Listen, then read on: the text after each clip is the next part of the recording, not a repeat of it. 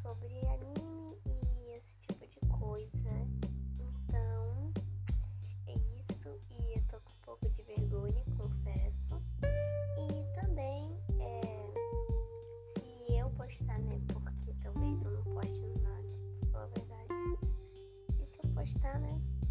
É, eu vou estar tá falando só sobre animes e tal, e recomendando alguns animes para vocês assistirem.